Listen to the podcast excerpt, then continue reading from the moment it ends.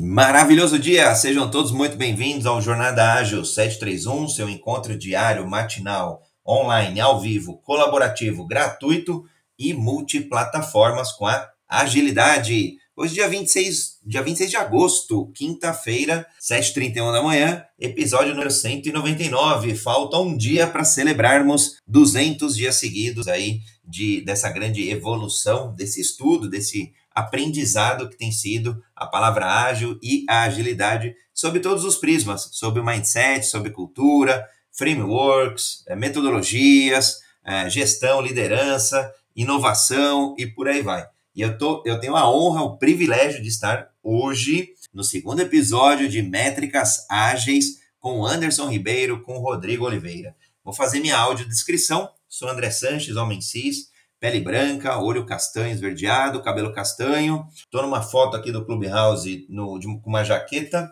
marrom, camisa cinza e ao fundo algumas árvores ali. Um dia muito especial para mim. Passando bastante, já coloquei o Anderson de moderador, o Rodrigo também. Quiser fazer tua audiodescrição, Anderson, Rodrigão. Bom dia, pessoal. Meu nome é Anderson Oliveira. Eu, nessa foto que apareço aqui também eu sou Messis também, é, moreno claro. Nessa foto aqui eu apareço com um blazer preto, uma camisa branca, é, uso barba, tenho, tenho olhos castanhos claros.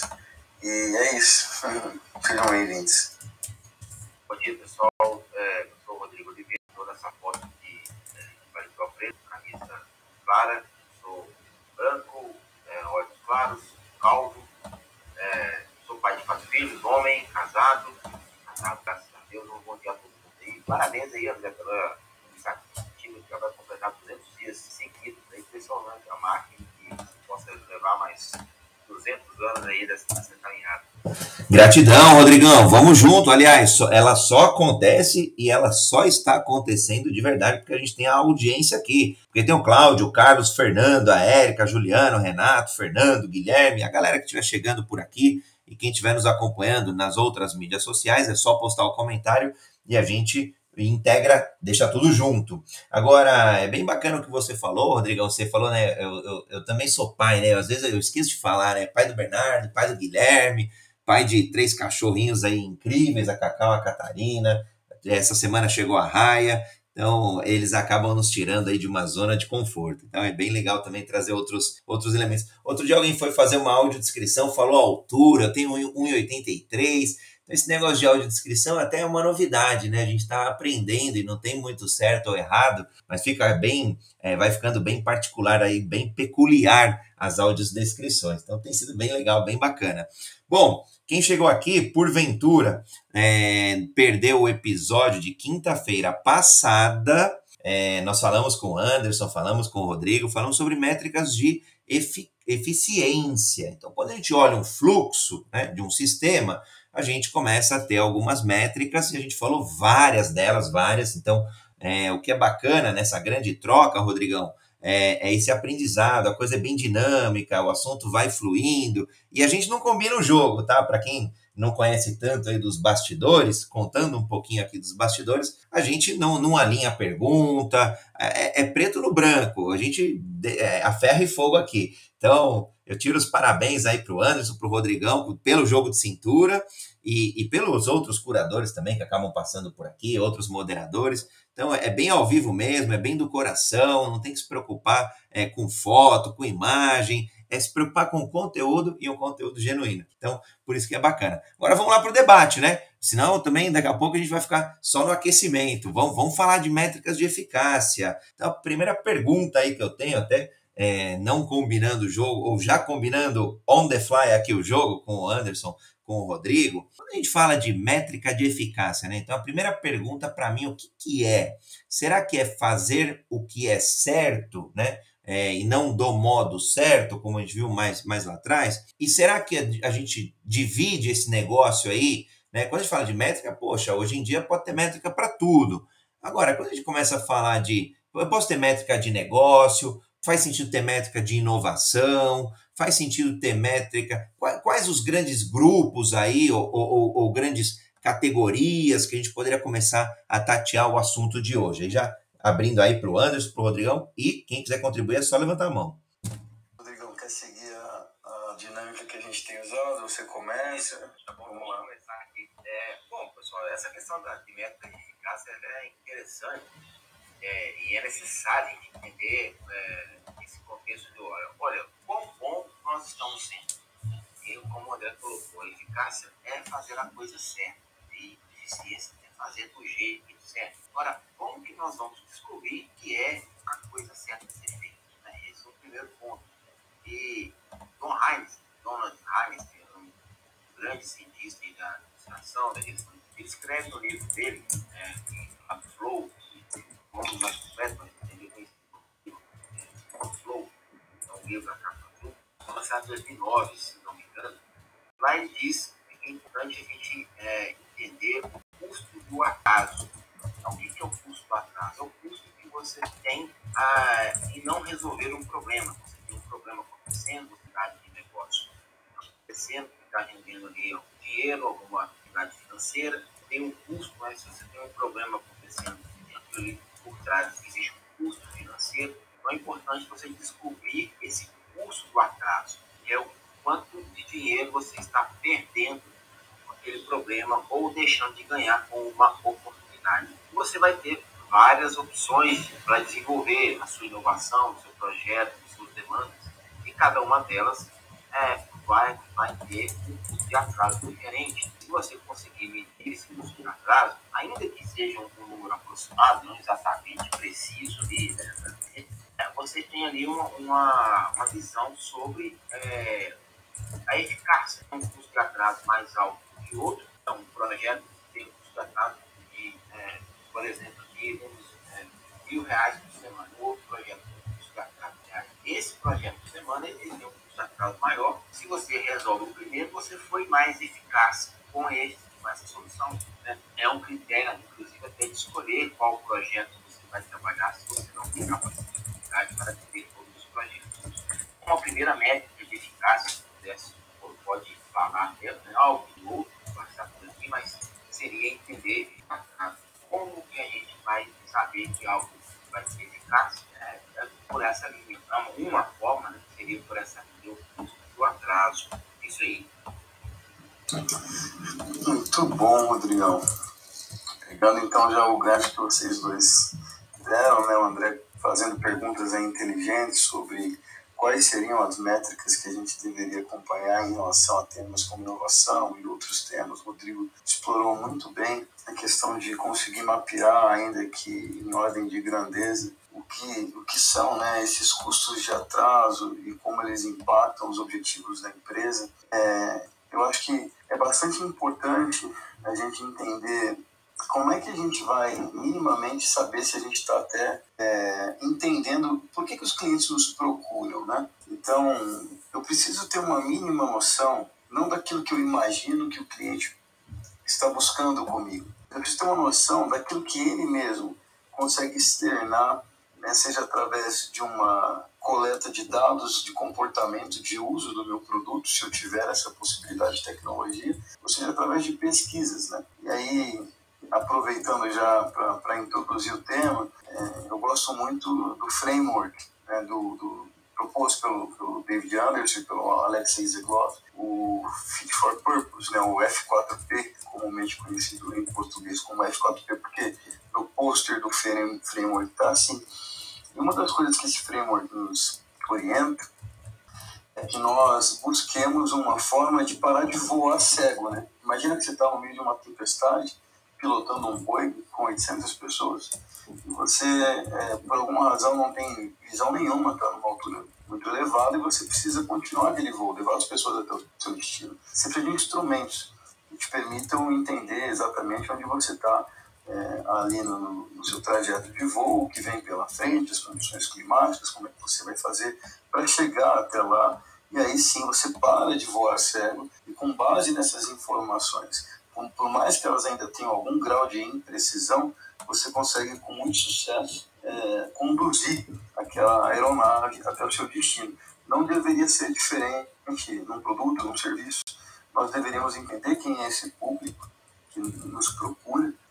Trabalhar essa questão depois de como segmentar esse público, porque cada parte do público tem um interesse, a gente vai explorar isso mais à frente em profundidade, É, e com base nisso, eu preciso saber como eles me avaliam em relação a cada uma dessas é, variáveis ali. Vou dar um exemplo bem rápido para a gente seguir. Né? Imagina que eu sou uma pizzaria, um exemplo bastante comum e usado né, no livro do F4P do Fit for Purpose. É, e eu tenho é, a mesma pessoa em momentos diferentes. Eu já usei isso em outro episódio, mas eu tenho uma mãe é, de família que também é uma gerente de projeto, uma, um, alguém que trabalha com grandes responsabilidades numa empresa. Quando ela estava pedindo uma pizza para os funcionários que trabalharam até mais tarde, o interesse dela, o propósito pelo qual ela procura uma pizzaria naquele momento, geralmente está mais ligado à qualidade da refeição, a é, a qualidade do produto. É, então você tem esse critério de adequação.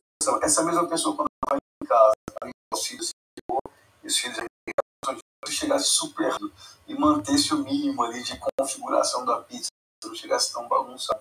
É, é básico assim, é a mesma pessoa em condições diferentes, com propósitos diferentes para buscar o mesmo produto. Então, se você consegue entender bem os propósitos pelo, pelos quais os clientes te procuram, como eles te avaliam nesse propósito, você começa a ter noção de como é que você vai criar o que nós chamamos de improvement drivers, como é que você vai criar o que nós chamamos de drivers de melhoria, para que você melhore naquilo que é importante para o seu cliente primeiro, porque é ele que paga as suas contas, né? É, como dizia lá o, o, já esqueci até o nome dele, mas o fundador lá do Walmart, né? Ele dizia que é o único ali que tem a condição de poder demitir todos os funcionários da empresa de uma só vez, é, sem fazer muito esforço, se assim o desejar, é o cliente. Ninguém mais tem essa condição. Se o cliente deseja comprar em outro lugar, ele vai comprar. É bem por aí. Bacana. Eu, eu vou perguntar aqui para o Rodrigo o nome do livro que, que ele comentou. É, é, do, é Donald Heinstein, o, o livro do Flow, Rodrigão? Donald, Donald Heinstein. É, tem ainda tem aqui aberto aqui comigo, pegar o nome certinho dele aqui, pessoal. É um livro muito bom aí. Principles of Product Development Flow. É o livro do Donald Heinstein. Está na Amazon, pode procurar lá com dele. É, vai ser fácil de achar lá. Legal. O, e o, é, bom, acho que o Rodrigo comentou, é uma coisa impressionante. Semana passada eu estava comentando isso com, com um cliente, com não, em, um, em um dos projetos aqui, e a gente estava falando justamente do tempo que não é medido e um custo, muitas vezes, que não é percebido e que gera prejuízo para as empresas. E era justamente assim, era, a gente trouxe alguns exemplos que parece até meio bobinho, mas quando a gente começa a botar no papel, é, a conta começa a ser alta. A gente estava falando de reunião, pô, precisa chamar um monte de gente para reunião, pega aí o salário hora de cada um, quantas horas fez a reunião e vai ver o desperdício, né? E aí, outra coisa que a gente estava falando era o, o, o, custo, era, não era exatamente dessa forma como você colocou, que eu achei bem bacana, Rodrigo, mas era, era o, o quanto que tá, a gente estava perdendo, tinha uma oportunidade na mesa, é, essa oportunidade valia ali, acho que 10 milhões, por exemplo, para um prazo aí de uns, é, sei lá, uns 3, 4 meses para frente, e a gente fala assim, poxa, olha só, a oportunidade que está na mesa a gente está perdendo, porque a gente não está sendo eficiente do processo produtivo, mas a gente também não está sendo é, eficaz do ponto de vista das escolhas em torno dessa oportunidade. E aí começa a ressaltar os olhos de custos é, e decisões, por exemplo, que, que ninguém mede. Outro, outro exemplo era uma questão de nota fiscal, por exemplo, e aí depois não conseguia mais cobrar o cliente porque não tinha nota fiscal, e aí é, gerava um prejuízo porque não dava para cobrar mais o cliente, então tinha que levar a prejuízo, né? O famoso WO aí de alguns bancos, por exemplo. E, e, são custos que, de fato, quando a gente coloca sob essa ótica que você falou, é, muita gente às vezes até esquece um pouco a receita e foca no custo. A hora que você põe é, dessa forma, aí começa a chamar mais atenção. Então eu gostei. Para mim já foi o primeiro aprendizado aí, Rodrigão. E, e, o que o Anderson trouxe, poxa, acho que fantástico. É, eu já, já tinha lido a resenha desse livro, não li o livro, esse Fit for Purpose, e, e para mim acho que faz total sentido. Acho que já, para mim, já despertou até mais a curiosidade aqui de ler. Agora, entra, entrando no, no, na questão assim de negócio, bom, bacana, preciso me certificar é, que eu estou fazendo a coisa certa, as escolhas, né, as priorizações. Então, que nem o Rodrigo trouxe, é, e, e, acho que acredito que talvez só na França deva acontecer isso, que é priorizar, que é não ter recurso para fazer tudo, que é, é, ter, que, é, ter que escolher, ter que é, fazer determinados investimentos porque é escasso. Acho que só que talvez lá é, aqui no Brasil, um país abundante de pessoas, de dinheiro, de recursos, é, de fartura, acho que não deve acontecer. Mas de todo modo, vão aprender esse negócio aí. Então, uma vez que é, a gente precisa escolher muito bem é, quais iniciativas a gente vai conduzir, iniciativas que é, tenham um custo aí, é, um, um, custo, é, uma maximização aí desse, desse retorno, é, como que eu começo a medir assim negócio, né? Como que eu sei que o negócio está indo bem? É porque o cliente é, e aí não vai me demitir?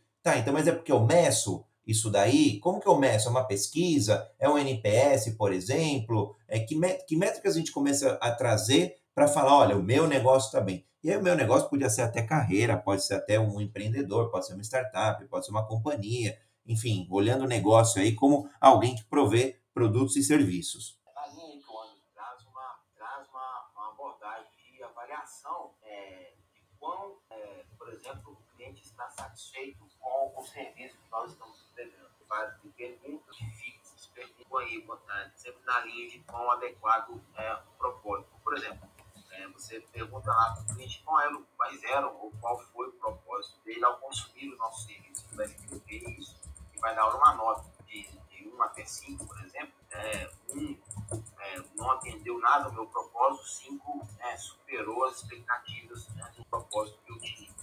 Vai dizer qual é o propósito dele, vai colocar uma nota e vai explicar por que, que olha, eu dei a nota 1, um, eu dei a nota 5.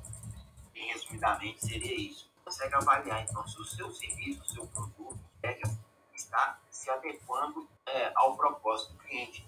Você vai ter ao mesmo tempo informações para ajustar o rumo, a sua estratégia, a entrega, é, entender ali o que pode ser melhorado caso o serviço, o produto não esteja sendo entregue é, dentro dos propósitos do cliente. Então, você consegue quantificar isso dentro do método do F4P tem outras abordagens também, o NPS aí, bem famoso, bem difundido no mercado, você avalia é, também essa satisfação do cliente. Mas essa é uma forma né, de você avaliar o resultado do, do seu negócio. Né? O Anderson vai colocar outros exemplos aí. Bom, Rodrigão, perfeito. É, no, no F4P, nessa linha de entender primeiro o que o cliente busca de nós, eu acho que olhar para isso que o Rodrigo citou, né, que o F4P chama de Fitness Criteria, é, é, e, e, e, também usa o termo KPI, né, de Key Performance Indicators, ou critérios de adequação, você vai entender mais ou menos como é que o cliente está te... É, por que, que ele está te escolhendo, né, o propósito pelo qual ele te escolhe, então eu quero comprar a pizza para alimentar crianças, então tem que chegar rápido, então, meu critério de adequação nesse caso é de tempo, né? ele não é de, de funcional, ele não é de, de segurança ou, ou, conformidade, ele é de tempo e ele é de previsibilidade. Então é importante que eu tenha previsibilidade. Eu não quero que demore mais do que 10 a 15 minutos para chegar a pizza para alimentar os meus filhos. Eles não sabem e não podem esperar porque são crianças. Então, o meu fitness criteria para essa situação, ele está claro. E aí eu passo a ter foco. Você falou sobre priorizar, né, André? Então, priorizar, como é que eu priorizo? Aí eu vou saber também que outros clientes, eventualmente, não é a maior parcela dos clientes, mas alguns me procuram por qualidade. Se tiver que priorizar entre melhorar a qualidade do meu produto e melhorar as condições para que eu atenda o critério de adequação do meu principal cliente, que é entregar rápido e ser previsível, ou seja, não ter variabilidade, eu vou né, dar preferência para atender primeiro esse objetivo pelo qual, esse, esse, propósito pelo qual o cliente me procura, o meu principal cliente do segmento em que eu tenho interesse. Então já é uma forma de priorizar usando o Fit for Purpose. Mas você tem outros métodos que te permitem fazer isso, como o Rodrigo comentou, né? você tem o NPS, você tem é, é, um, um, bem famoso agora nesse momento que chama North Star Metric, ou, ou métrica da estrela do norte, né, aquela estrela mais brilhante no céu, que tem que ser sua referência. Você tem que estabelecer uma métrica que você entenda, que revele para você o que é mais importante. E com base nisso, você vai fazer quebras depois de outras métricas que vão te permitir é, desenhar um caminho para chegar naquele resultado.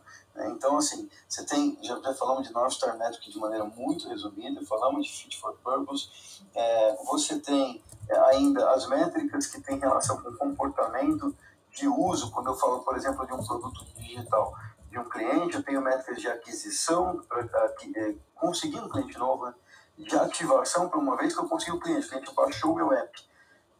Já é cliente, não, não está nem usando, não tenho certeza, ele só baixou. Então preciso ter uma meta de ativação. Então, esse cara vai usar isso, é, e aí, a partir desse momento, ele é um cliente que está usando o meu produto. Legal. E depois que ele começou a usar, ele também pode sair muito rapidamente. É bastante comum, quem já trabalhou com produto digital, saber que você acompanha quantas pessoas fizeram de download do seu, é, do seu produto, mas só isso por si só torna-se uma métrica de vaidade. Por que vaidade? Porque ela é vazia sozinha. É, se eu olho ela acompanhada de outras métricas, ela tem sentido. Mas só fazer download de um app não quer dizer que isso tem importância, porque eu posso nunca nem abrir o app. Eu já fiz isso, não sei se vocês já fizeram, mas eu já fiz isso. Eu, abri, eu fiz download de app, mas não usei o app para nada. Então, é, é, é, aquisição e ativação. Depois que eu ativei alguém, meu desafio é reter esse alguém, é fazer com que ele fique comigo ele passe o período de trial que ele está usando de graça, né? Então aí eu tenho que reter, então eu tenho meta de retention, de retenção. Logo depois que eu, eu retive, então eu ainda estou inseguro, porque pode ser que apareça um concorrente e também teste o concorrente e goste mais dele. Então eu tenho que ter uma meta de engajamento, que vai dizer assim, ele está usando uma vez por semana, uma vez por dia, várias vezes ao dia, né? Bancos, tem bancos, o Brasil tinha 5 mil de bancos incumbentes. E aí, de repente, o Brasil passou a ter mais de, sei lá, 50 bancos de dia para noite, digital. Cara, eu, já, eu conheço pessoas que têm conta em mais de cinco bancos. Então, é porque muitas das contas não tem nem taxa para você se você não, não, né, não, não, não consome nenhum pacote ali do serviço pago. Então, as pessoas vão abrindo conta. Aí, então, faz sentido. Eu tenho a conta, então quer dizer que eu tenho aquisição. Eu usei uma única vez lá, fiz um teste, eu ativei. É, mas e a retenção? Será que eu estou realmente tendendo a ficar naquele banco? E o engajamento? Será que eu estou usando? Eu sou o principal banco daquela pessoa? Pelo menos no propósito pelo qual eu procurei aquele banco? Né? E depois eu ainda tenho métricas de monetização, que é como se ganha dinheiro com o uso daquele serviço ou produto. E revenue, de lucro. Como é que eu lucro com isso?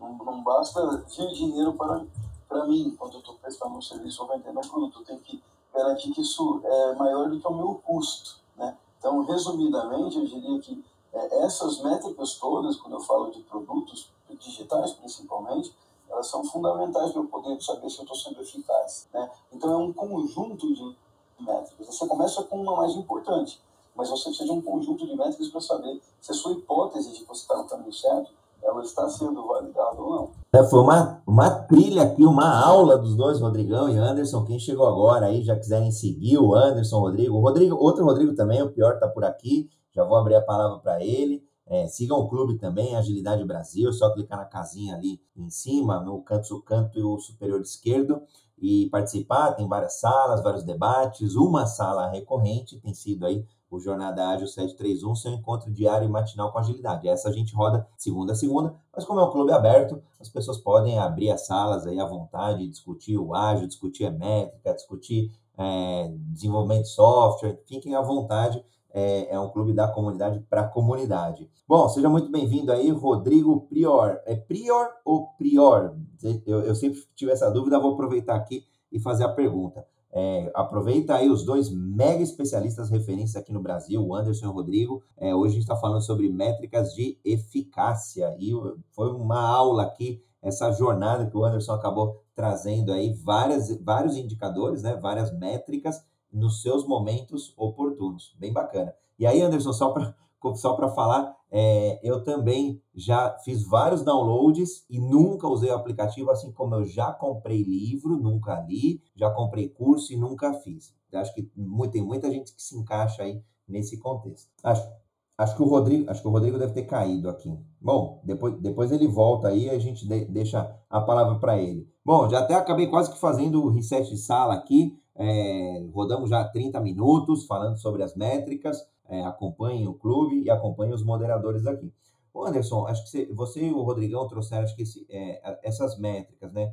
Então, é, se eu estiver começando um produto agora, eu, André, tenho uma tendência a crer que eu vou começar ali pelas primeiras métricas iniciais. Porque pelo menos na minha cabeça ficou bem claro que é uma jornada dessas métricas. A primeira etapa, de fato, se for um aplicativo aí, é o cara fazer o download, é o cara me conhecer, é eu ser descoberto, né? É, e, óbvio, tomando cuidado aí com as métricas de vaidade, né? Mas é, é, eu, eu fazer algum download ou ser percebido, né? Depois eu, eu começo a ver o uso. Poxa, esse cara está indo, não está.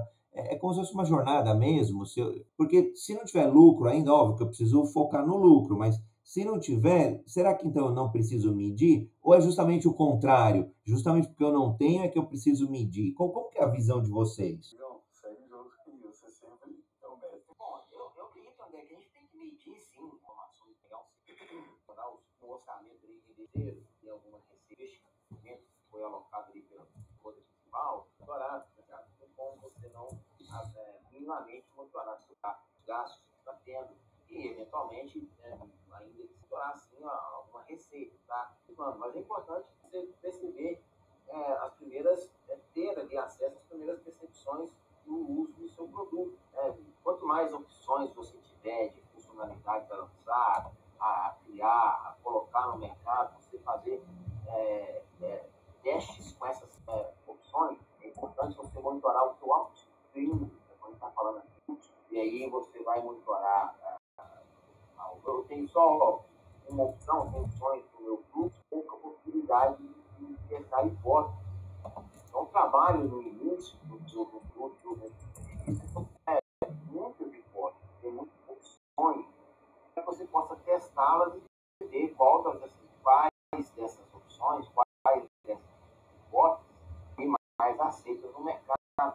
Você começa, então, a ter um feedback do mercado, entrevista, formulários, pessoas uma, uma parte ali beta, você faz algum grupo de usuários, algum nicho de mercado, mas você vai a campo,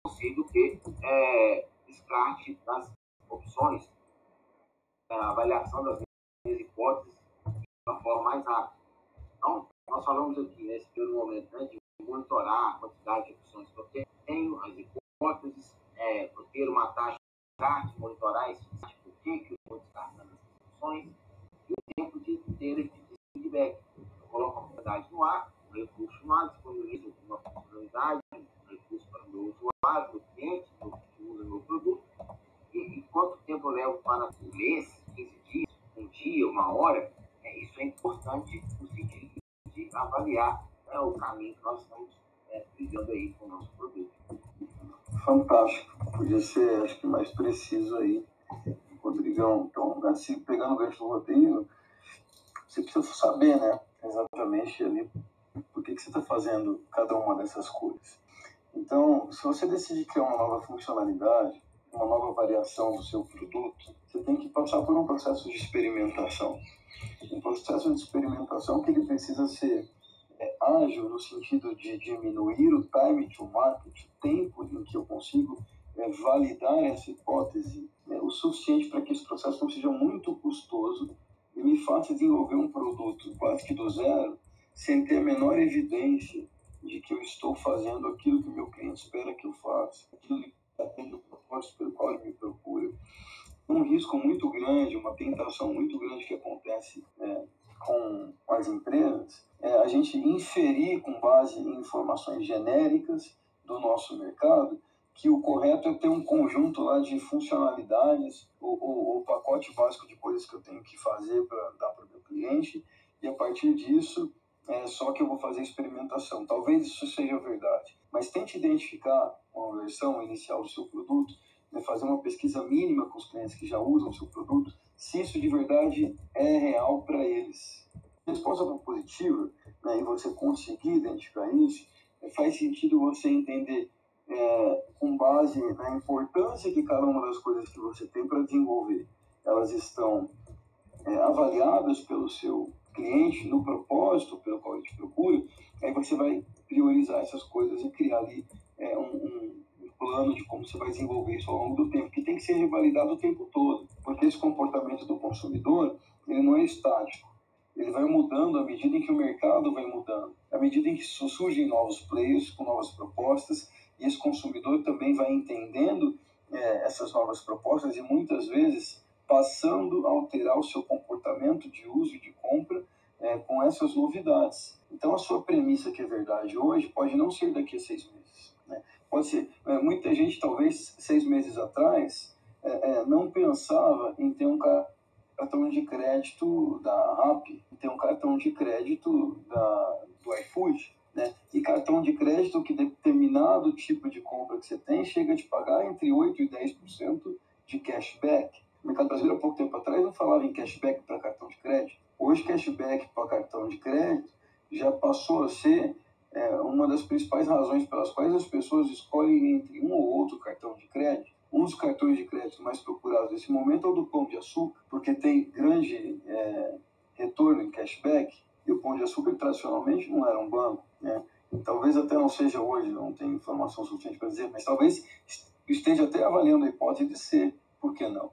agora que vai ter acesso a uma grande carteira de clientes através do cartão, talvez ele queira monetizar isso de uma outra forma. Então, o ponto é, as verdades não são absolutas quando se fala a respeito de comportamento do consumidor, principalmente no mundo tão, tão, tão fluido como esse que a gente vive. Então, tem que revalidar essa hipótese com frequência. Então, o processo de discovery, que é o processo de descoberta daquilo que faz sentido nós fazermos, ele não pode ser um processo que eu vou planejando ele e aí eu faço discovery. Ele tem que ser um processo contínuo. Eu tenho que ter gatilhos de observação desse mercado que acontecem como um processo é, contínuo. Ele não tem começo e fim. Ele vai acontecendo ao longo do tempo. De tempos em tempos eu vou fazendo averiguações. Eu vou revalidando se as minhas hipóteses ainda são verdadeiras.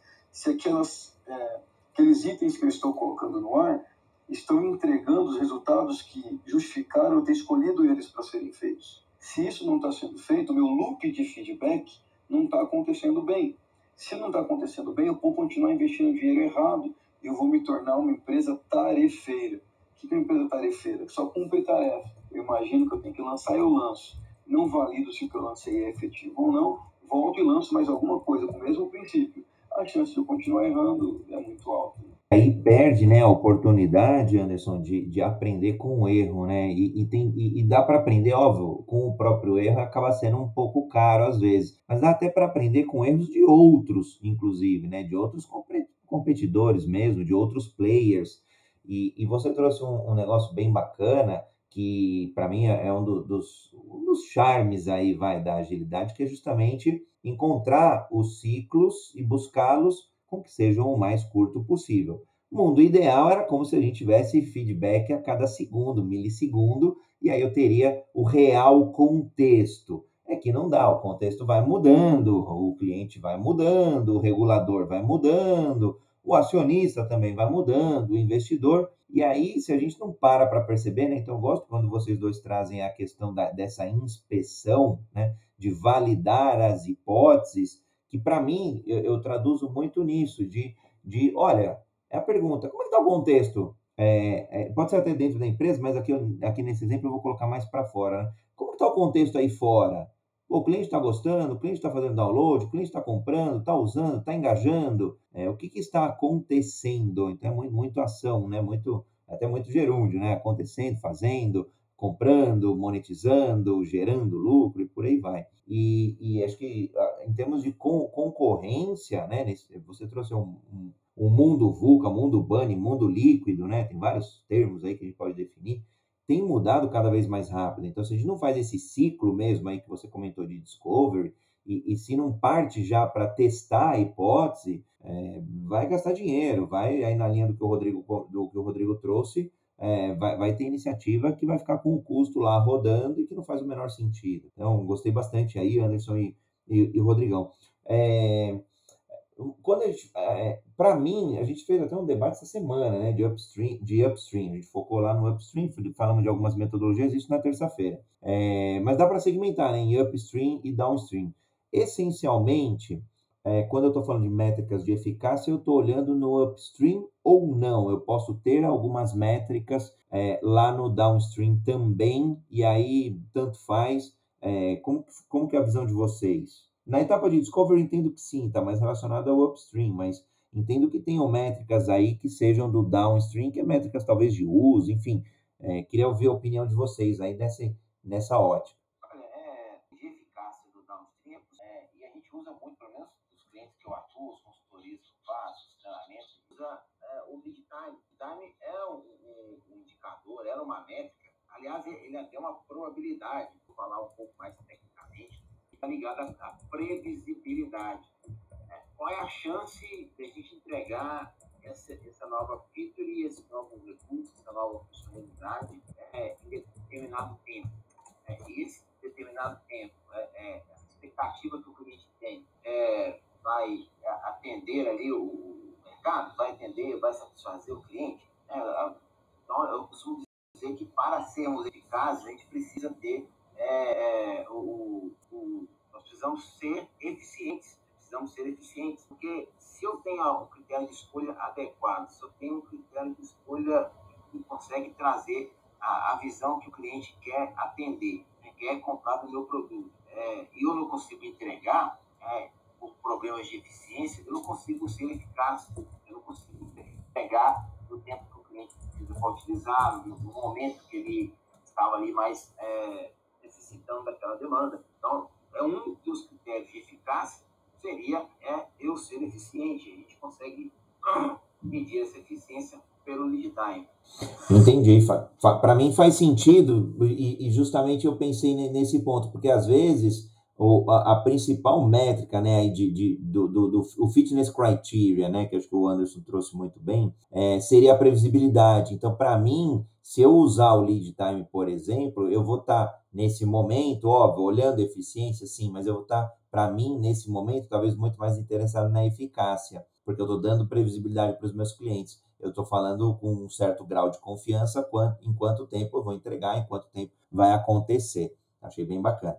Se quiser falar, ó, vou provocar aqui a audiência, quem quiser aproveitar, levanta a mão, pergunta aqui, aproveita. Eu tenho, eu venho com algumas perguntas aqui na cabeça, é, mas aproveitem aí sim a, a, grande competência que o Anderson tem, a grande competência do Rodrigão, são, são especialistas mesmo aqui no, no Brasil. Aliás, no Brasil, não sei se fora do Brasil também, aí depois vocês quiserem comentar, Anderson, Rodrigo, algum trabalho aí que vocês têm feito fora também, como é que estão é, essa expansão, podem comentar também continuidade aí, é, no que o Rodrigão já colocou, é, algumas métricas que você mesmo acho que sugeriu uma delas, né, André? Elas acontecem, elas são possíveis de serem mensuradas quando você já está na fase é, de downstream. Então, fase não, perdão, né? Acho que eu usei uma palavra muito infeliz. é, quando você já está no downstream. Então, vamos imaginar o seguinte: Upstream, eu estou falando ainda desde o momento que eu tenho a primeira ideia, eu discuto essa ideia, eu, eu, entendo quais são as hipóteses que eu quero validar, eu faço um protótipo de alta ou de baixa fidelidade. É, com base nesse protótipo, eu, eu, eu, comparo isso com as informações de pesquisa ou de monitoramento de comportamento de cliente é, é com base em tagueamento do uso da minha ferramenta, se isso for possível. É, e aí, com base nesse monte de coisa, eu decido, vou fazer. Aí eu começo a fazer o, o design implementation disso, né? a implementação disso na, na, na oh meu Deus, na, na, esteira de produtos. Aí o negócio é implementado. Então, até ser implementado, eu estou falando que eu estou no meu downstream, que eu estou fazendo o desenvolvimento efetivo daquela nova funcionalidade, produto ou serviço. É, a partir do momento em que ele acabou de, de, de ser liberado, eu posso estar numa fase ainda de aprendizado. E essa fase de aprendizado é a, fa a fase onde eu vou entender. Eu melhorei as variáveis que eu queria melhorar, seja ela um fitness criteria do tipo, eu melhorei é, a minha previsibilidade, eu melhorei é, o tempo em que eu levo para entregar determinada coisa, é, ou eu posso também monitorar já coisas relacionadas ao comportamento de consumo e uso do meu produto. Então, qual que é a taxa de usuários é, que estão usando diariamente, pelo menos uma vez, o meu produto, ou semanalmente, ou quinzenalmente, ou que fizer sentido para aquele meu tipo de produto. Né? Se eu tenho um produto como o Spotify, por exemplo, ou Netflix, ou, ou algo que dependa de você ficar um tempo ali consumindo para dizer que você está usando de verdade, se eu só ligar o Netflix uma vez no dia e já desligar o aplicativo, para eles isso é horrível, né? Porque eu não assisti conteúdo nenhum. É diferente, por exemplo, de eu acessar o meu aplicativo do banco para fazer uma transação, passar 30 segundos, eu fiz uma transação importante para o banco ali, é transação. O jogo que ele joga é o jogo da transação.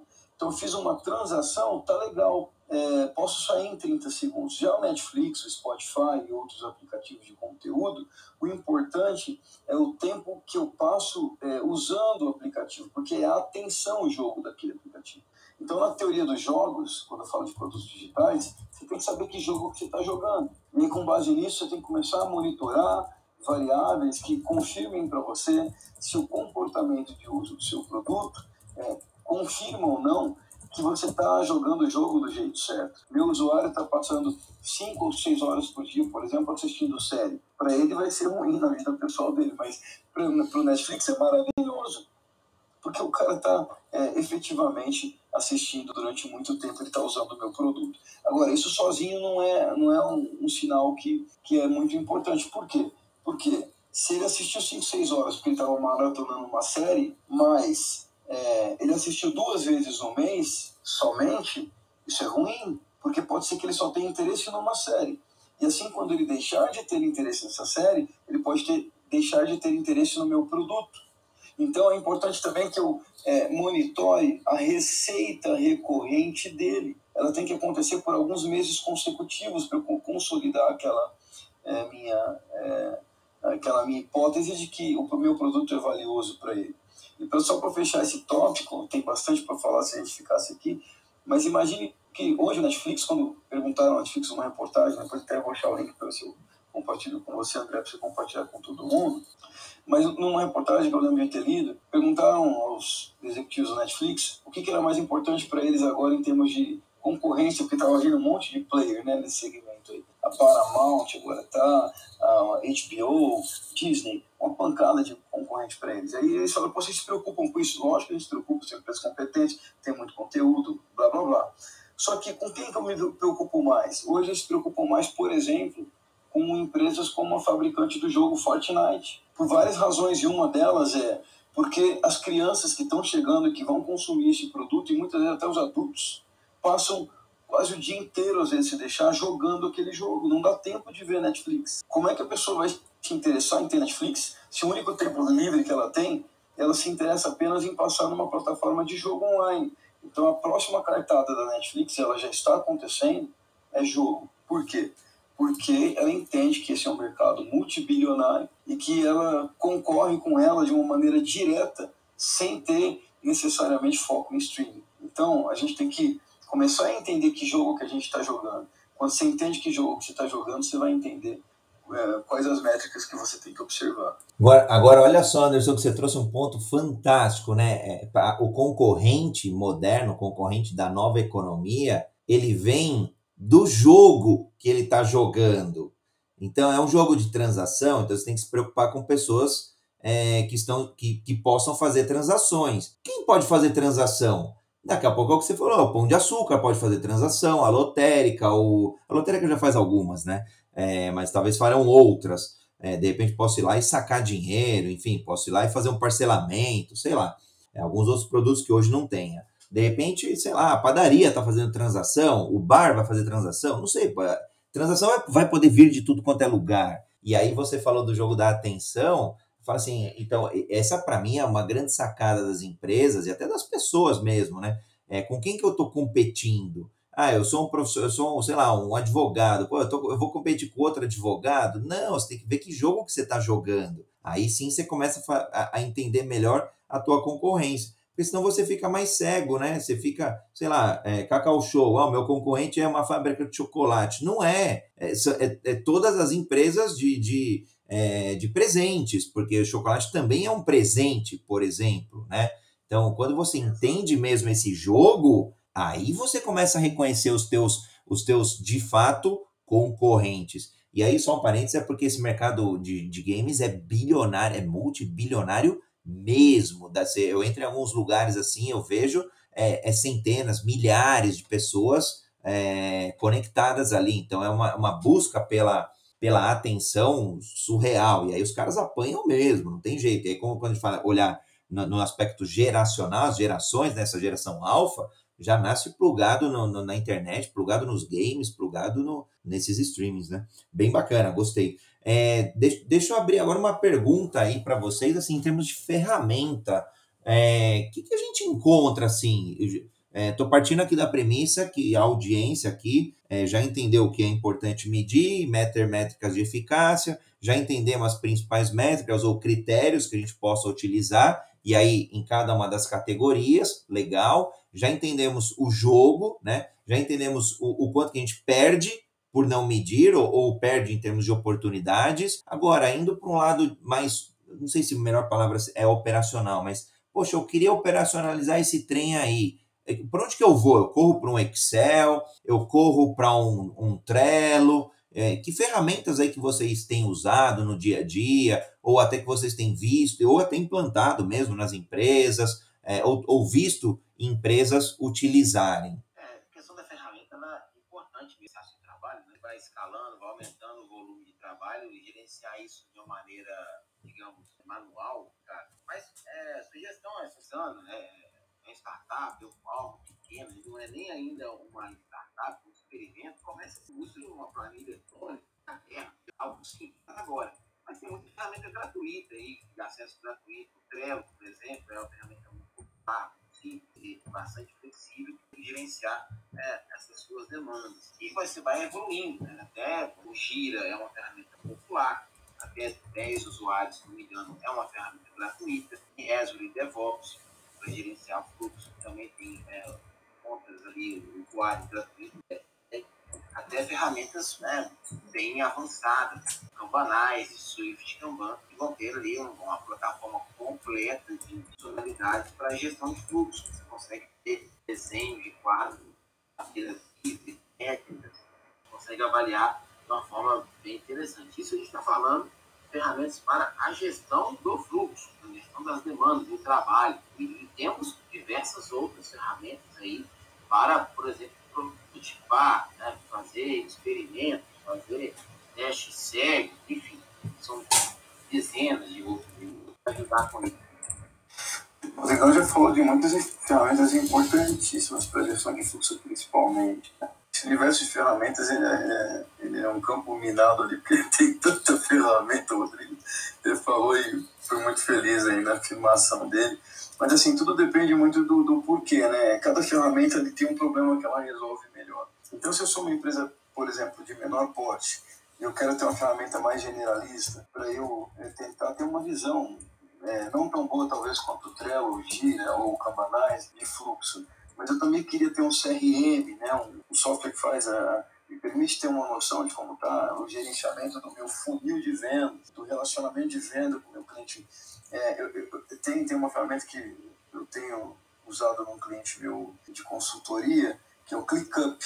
ClickUp é uma ferramenta que ela é uma novidade para mim, eu conheci ela há pouco tempo, e ela faz diversas coisas é, do ciclo de vida, é, desde a parte da venda não faz nada de, de design thinking, nada de, de discovery do ponto de vista de prototipação. Aí são ferramentas mais específicas, né? É, tem o InDesign, tem, ah, tem, tem bastante, cara. Tem o, tem o Balsamic, que para fazer é, produção de telas, né? simulações de tela. Então, é, você tem várias ferramentas que fazem isso. Mas se você quer controlar tanto o fluxo das demandas que você tem no seu dia a dia, quanto a parte da venda, eu acho que o ClickUp é uma boa solução. Eu acho que ele também é gratuito até 5 ou 6 usuários e depois ainda permite ter até 80 usuários como convidados sem pagar nada por esses usuários, mas aí eles só podem ser usuários mesmo, eles não podem é, fazer tarefas administrativas dentro da ferramenta. Você vai ter o Bittrex 24, que é uma outra solução concorrente desse ClickUp, que faz essa mesma coisa, desde o CRM até o controle de fluxo. Para quem gosta, tem Gantt chart lá, tem tem, tem é, muito simplificado, é, não Kanban, o Kanban do Kanban que eu falo, quadro Kanban, visual mesmo, tipo Trello, é, você tem essas coisas lá. Enfim, para quem já tem um pouco mais de estrutura, você poder fazer é, a análise de todas essas informações e construir seus indicadores, né, eu acho que você tem o Power BI versão desktop, que também é gratuito para quem tem pacote Office, ou, ou talvez até para quem não tem, se não me engano. Você consegue baixar lá da Microsoft e ele já resolve um bocado de, de coisas, só precisa saber mexer, né? E faz um treinamentozinho lá no Udemy, alguma coisa assim, você já começa a aprender o básico, você criar um dashboard, né? E aí você pode coletar dados de uma planilha, como o Rodrigo sugeriu. Você tem uma planilha Excel, essa planilha lá tem todos os dados de venda, todos os dados da, do, do, que você registra no seu processo, com base naquilo você entendendo um pouquinho de como suas métricas vão funcionar, e tem que estudar um pouquinho também sobre métricas, aí você vai poder desenvolver é, um BI que olha para o seu Excel. Todo dia você vai ter atualização do seu Excel, todo dia no final do dia, com visão de um dia menos um, né, menos um, você vai ter um painel com as principais variáveis ali para você acompanhar. Então, eu acho que você tem um conjunto de ferramentas com baixo custo, se você é, for observar, alguns com custo zero, que dá para muito bem ajudar qualquer startup, qualquer é, microempreendedor estiver se preocupando com esse assunto de métricas. Aí. Poxa, é, eu, eu, o Rodrigo trouxe um ponto legal, eu, e, e, quando a gente olha, né, é, é, bom começar simples, adoro começar simples, pequeno. Em algum momento eu preciso ter uma ideia do quanto esse é, isso me atrapalha, e aí algumas pessoas acabam desistindo de medir no meio do caminho, porque começa a dar trabalho. Lógico, porque você está num volume maior. Sei lá, se um fluxo ali é de uma demanda por dia, pode estar tá tranquilo.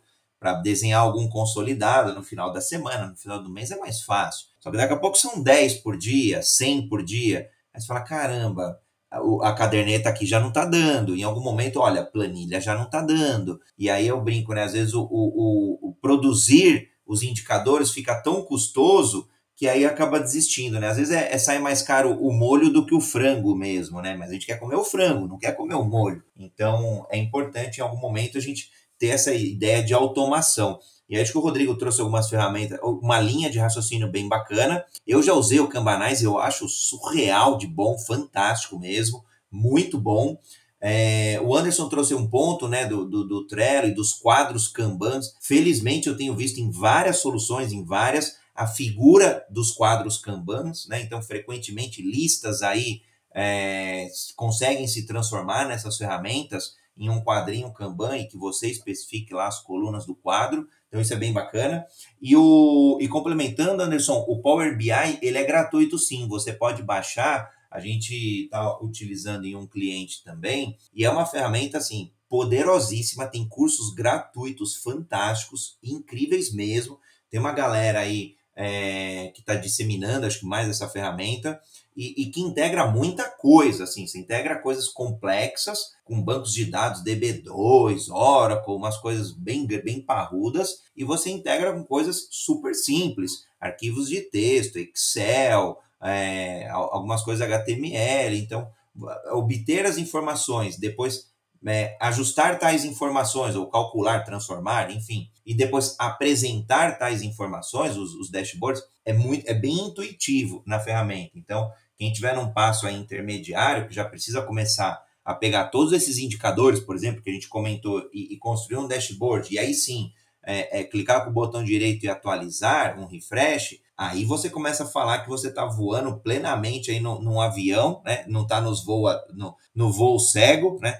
Tá, tá no, num fly ali com todos os instrumentos necessários para medir a eficácia do teu negócio. Aí acho que é, é, é incrível mesmo. É bom, estamos chegando um pouquinho aqui já no final. Não sei se vocês querem abordar, Anderson, Rodrigo, algum ponto que talvez eu não tenha perguntado ou explorado com vocês. É, se deixar, eu vou explorando e vou, vou brincar, vou abusando aí, mas é, para a gente respeitar o tempo aí também de vocês, óbvio, e o tempo da audiência, é, se vocês quiserem complementar alguma coisa que a gente não tenha abordado, ou até complementar algo que vocês estejam aí é, liderando, não sei se tem algum treinamento pela frente ou algum, é, alguma coisa que vocês queiram divulgar, fiquem à vontade. Bom, é, sobre métricas aí, para dar questão final mesmo, assim, bastante informação aqui. Eu, no meu caso, tenho treinamento sobre métricas e, e forecast. Tenho turmas aí para o final do mês de setembro, semana do mês de setembro. Está no site da Aspercom, aspercom.br agenda. Tem lá o nosso, nossa agenda de treinamentos. Lá e, e treinamentos que a gente faz, a gente explora a parte de métricas. Esse de eficácia, é, tem lá inscrições abertas aí. Mais uma vez, André, muito obrigado pelo espaço aí. E fica aí, porque é aberto disponível também as dúvidas do pessoal que está participando aí também, né? É muito bom ouvir todo mundo aí que quiser participar, perguntar, aqui à vontade. Perfeito, Rodrigo. Eu que agradeço, cara, demais aí estar tá compartilhando espaço com você, com o André.